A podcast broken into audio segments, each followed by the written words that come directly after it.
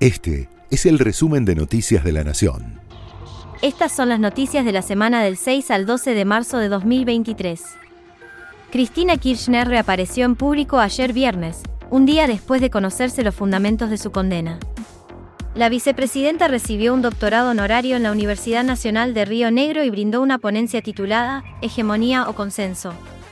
Como se esperaba, el eje de la charla fue su situación ante la justicia, al referirse a los argumentos del fallo que la condenó a seis años de prisión en la causa vialidad.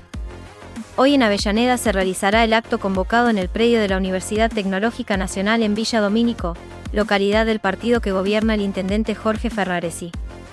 Allí se mostrará todo el poder de la militancia, intendentes y sindicalistas en el reclamo para romper con la proscripción. Luche y vuelve es la consigna elegida desde hace una semana y que en las últimas horas se repitió con distintos conceptos en redes sociales, como parte del operativo Clamor para lograr que Cristina Kirchner participe de las próximas elecciones, aunque en su alocución del viernes reiteró que no tiene intención de integrar ninguna lista. Lo que estamos viviendo en materia de división de poderes cuando vemos a la oposición o por lo menos al sector más importante de la oposición, aliado con el poder judicial para hacer lo que sabemos que estamos, se está haciendo, bueno, creo que hoy no estamos ante un Estado democrático constitucional.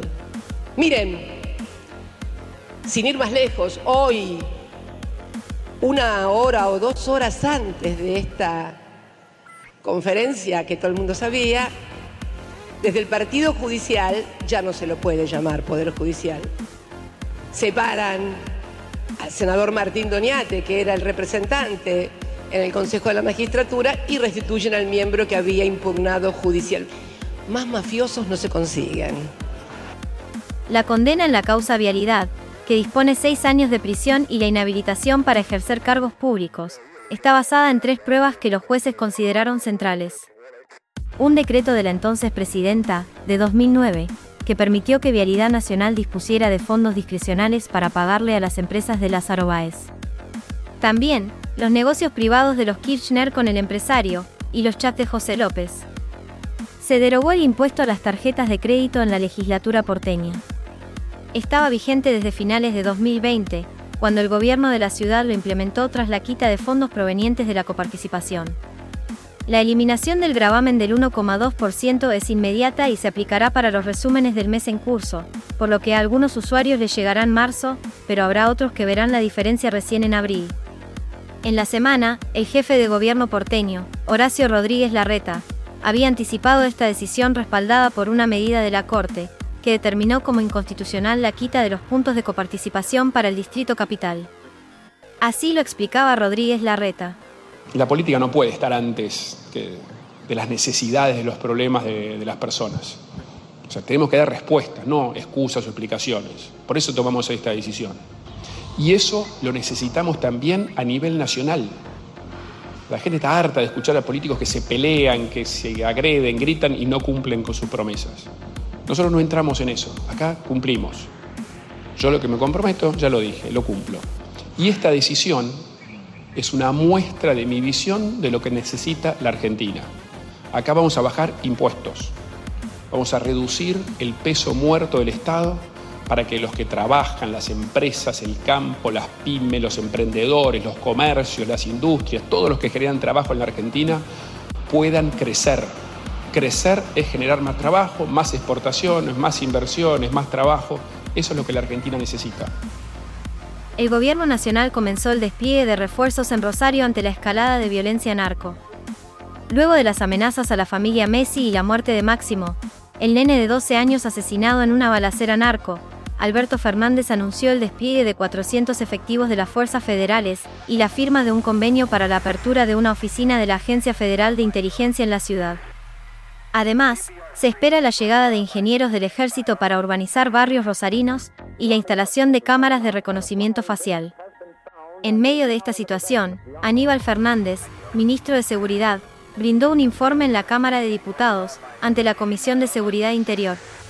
Acá lo que tenemos que ver es que no solamente discutimos narcotráfico, discutimos narcotráfico, discutimos corrupción, discutimos lavado de dinero, discutimos este, eh, extorsiones, discutimos eh, eh, secuestros virtuales, discutimos un montón de cosas que tienen que ser evaluadas y contempladas desde el mismo punto para que den respuesta y definitivamente podamos cortarlo por lo sano. Los teléfonos en las cárceles no los probemos nosotros. Hay gente que dice que comprar un teléfono en la cárcel vale 100 mil pesos. Este, eh, bueno, si nosotros no nos ponemos encima de esa situación, que sí nos estamos poniendo y que forma parte de nuestro plan y que tiene plazo de ejecución, mientras tanto estas cosas siguen siendo de esa manera. El gobierno autorizó la compra de 60 pistolas Taser que fueron adquiridas por la policía de la ciudad. Lo dispuso la titular de la Agencia Nacional de Materiales Controlados. Se trata de un reclamo de la administración de Rodríguez Larreta, que volvió al centro de la discusión pública tras el homicidio de la oficial de la policía de la ciudad Maribel Salazar. La inflación de febrero en la ciudad de Buenos Aires fue de 6%. Acumuló 103,1% en los últimos 12 meses y avanzó 13,7% en lo que va del año. El índice porteño de precios estuvo impulsado por los aumentos en alimentos, bebidas, combustibles y las tarifas de gas y luz.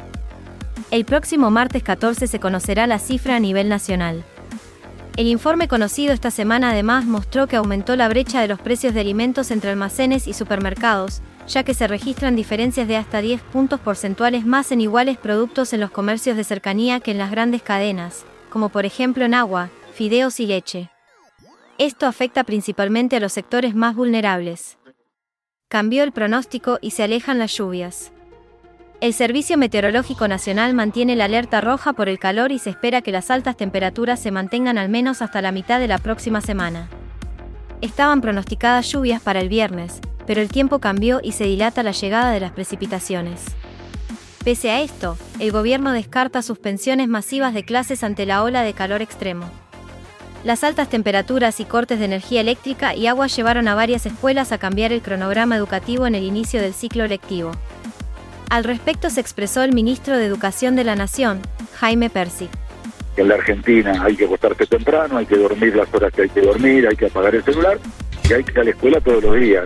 Después eh, hay, hay familia, ustedes lo saben, ¿eh? Llueve, no vamos, hay que ir con lluvia, hay que ir con frío. En este momento este, hay, hay este calor, hay que ir a la escuela y hay que ventilar, hay que tener clases en el patio, pero hay que ir a la escuela. El miércoles se volvieron a realizar marchas en todo el país por el Día de la Mujer. En la ciudad de Buenos Aires se llevaron a cabo dos movilizaciones. Una, convocada por el colectivo Ni Una Menos, entre otras organizaciones, que se concentró en el Congreso. La otra, a la que adhiere la campaña nacional por el aborto legal, seguro y gratuito, fue en la Plaza de Mayo. El sesgo machista en la justicia fue uno de los principales reclamos, además de otras consignas como la brecha salarial y el reconocimiento económico a las mujeres que llevan adelante tareas en comedores comunitarios. Continúa la acción de la Liga Profesional de Fútbol. Hoy jugarán los dos equipos que lideran la tabla de posiciones. Por un lado, San Lorenzo recibe a Gimnasia. Por otro, Defensa y Justicia hará lo propio con Talleres, uno de los escoltas. Mañana, River será local ante Godoy Cruz, luego de debutar con una victoria en la Copa Argentina. Boca jugará el último partido del día visitando a Banfield. El lunes, Vélez cerrará la fecha 7 ante Platense, con el regreso de Ricardo Gareca como entrenador. Estas fueron las noticias destacadas de la semana. Este fue el resumen de Noticias de la Nación.